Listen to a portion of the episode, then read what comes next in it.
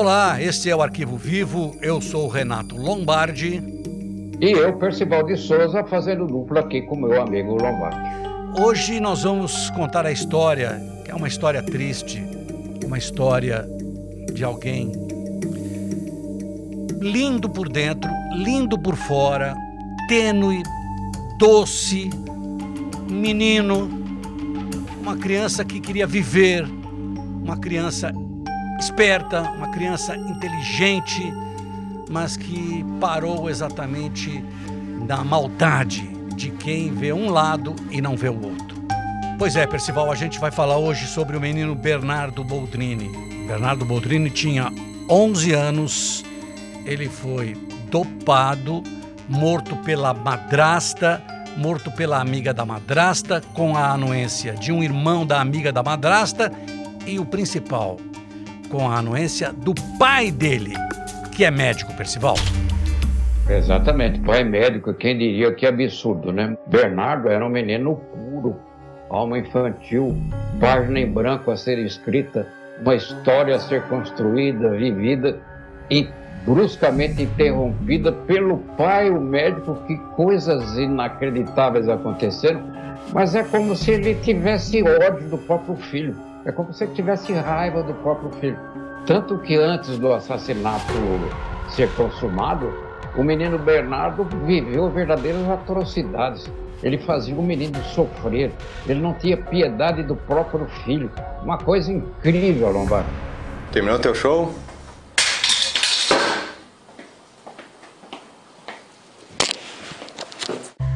Garoto morava na cidade de Três Passos, que é, é, é uma cidade do interior do Rio Grande do Sul. A madrasta do menino Bernardo, ela achava que o garoto atrapalhava a relação dela com o marido, que é o Leandro. Ela, ela chamava-se Graciele Ugolini. O pai, Leandro, que é um médico, ela, enfermeira, a amiga da, da Graciele, que participou do crime, Edelvânia Virganovics, e o irmão da Edelvânia, é, Evandro Virganovics. Como é que começou a investigação, Percival? Pois é, é normalmente numa relação é, madrasta-enteado, como você lembrou muito bem, Renato, a, a mulher, no caso, tem receio que o filho, o enteado, seja um elemento que proporcione a oportunidade do, do pai, ou seja, o companheiro dela, reatar relações com a antiga mulher. Mas no caso, essa, essa regra não valia, porque a mãe biológica do Bernardo suicidou-se dentro do consultório do, do marido, ou seja, o pai do Bernardo. Houve tudo isso. E durante esse espaço de tempo, que foi longo, que antecedeu o assassinato, o Leandro, o pai médico, chegou a deixar o menino fora de casa, passar a noite no relento, com frio, chuva, garoa, chegou a, a deixar para ele se alimentar um pequeno pote com ração do cão da família. Ele fez tudo isso, Renato. Fez tudo isso. Quer dizer, ele nutria uma raiva do menino, uma coisa inacreditável. Até se consumou um assassinato com total conivência dele, Renato. Olha, o, o, menino Bernardo foi morto em abril de 2014. Ele foi morto na cidade de Três Passos e o corpo enterrado em Frederico Westphalen. A madrasta, ela, é, ela, ela se irritava porque o menino era inteligente e o menino peitava. Tem algumas gravações. Eu lembro que quando o menino foi morto, o menino desapareceu e começaram a, a procurá-lo, deram queixa na polícia e o pai chegou em uma, em uma emissora de rádio pedindo ajuda, mas ele, ele já sabia que o garoto estava morto. Então, eh, a avó, quando foi encontrar o corpo, eu conversei por telefone com a avó do Bernardo. Ela, ela queria ficar com o menino porque ele, é, o pai já tinha uma outra filha desse relacionamento com a madrasta, com a, com a, a Graciele. E o, o, o, pai não queria, o pai queria ficar com o menino. Agora, o garoto não queria ficar com o pai. Tanto é que tem umas histórias que são de cortar o coração, Percy.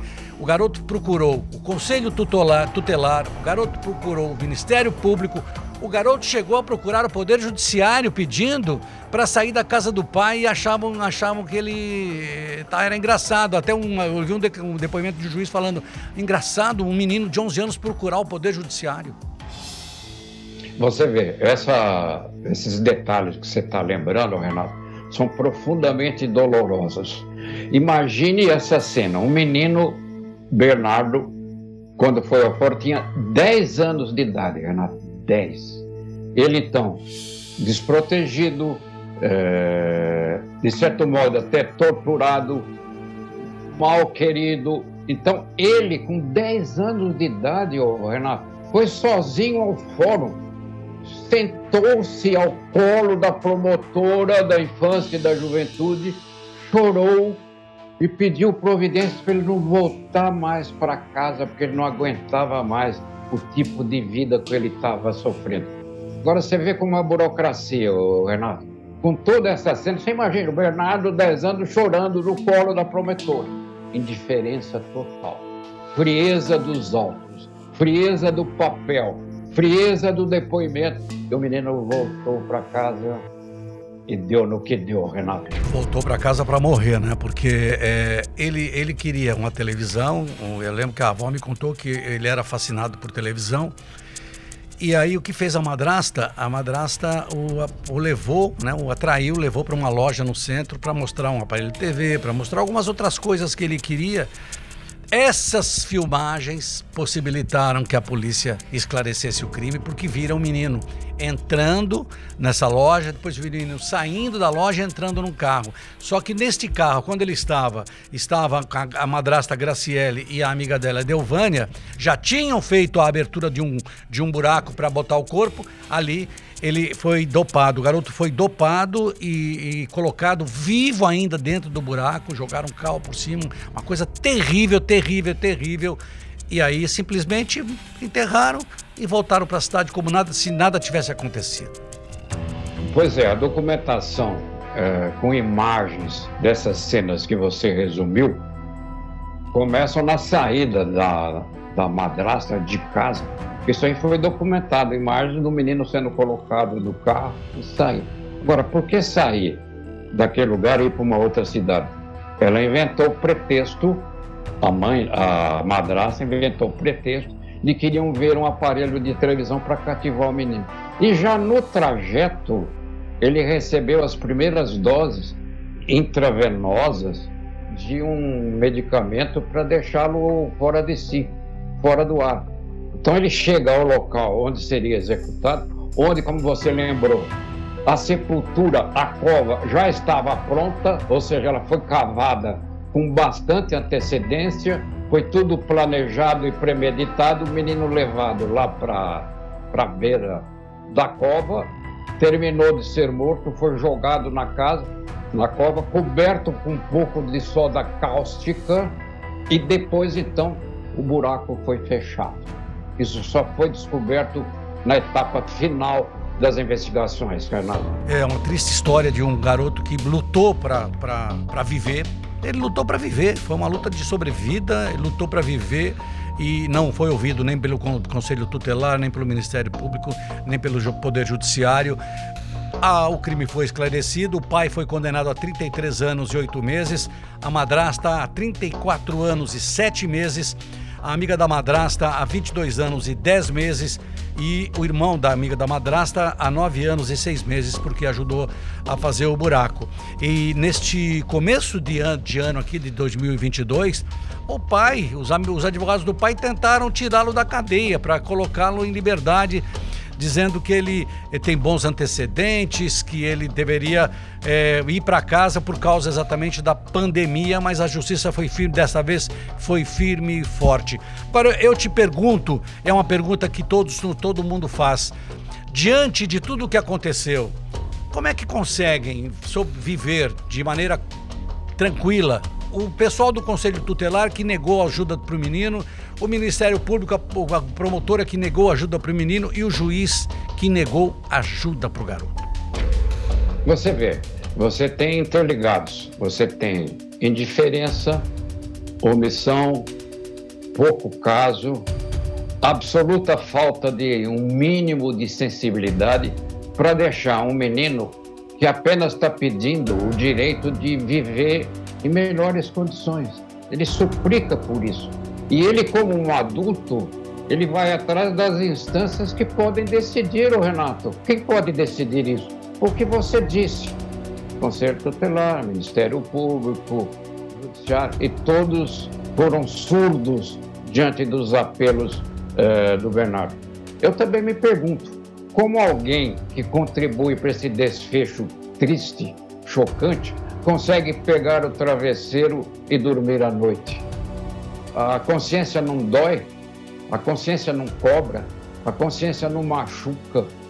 Eu me eu penso assim. Eu acho que na verdade o assassinato do Bernardo teve vários partícipes. Os que tiveram diretamente antes e na cena do crime e aqueles que colaboraram para que o crime se consumasse, acontecesse, Renato. Exatamente isso. É, que assim, deve estar tá quando é, a pessoa vai dormir e vai fixar aquele garoto dócil, aquele garoto meigo, dizendo: Por favor, me ajudem, porque eu não quero ficar mais naquela casa. Por favor, me tirem daquela casa, porque meu pai não gosta de mim. Minha madrasta não gosta de mim. Minha madrasta cuida melhor da filha, porque é, o casal teve o pai dele teve um filho, uma menina com a, com, a, com a atual mulher. Ela gosta muito mais da minha irmã por parte da, de mãe do que de mim. Simplesmente essas pessoas não ouviram, não atenderam. Ele queria ficar com a avó e bom, pelo menos ele queria ficar até com o vizinho, que ele vivia na casa do vizinho na mesma rua que o pai, quando deu queixa do desaparecimento, falou: não, ele estava indo para a casa do, do, amigo dele na rua e desapareceu. Nesta altura, eles já sabiam que o Bernardo estava morto. Pois é, o Bernardo chegou uma noite a, passar a madrugada na rua, com, com frio, com chuva, ele na porta de casa com a porta trancada sem poder entrar.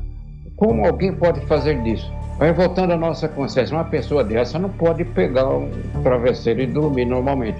Deveria, se tivesse consciência, ter pesadelos toda noite, Renato. É, essa é uma triste história de um menino que pediu para viver e foi assassinado. Este aqui é o Arquivo Vivo. Este é o noticiário em que você encontra detalhes, detalhes da investigação, detalhes da perícia, detalhes da justiça, detalhes exatamente em que você é, dificilmente vai saber e vai ouvir e ver em outro lugar. Eu sou o Renato Lombardi. E eu, Percival de Souza, que junto com o Renato fazemos uma verdadeira radiografia dos crimes de grande repercussão. Até mais.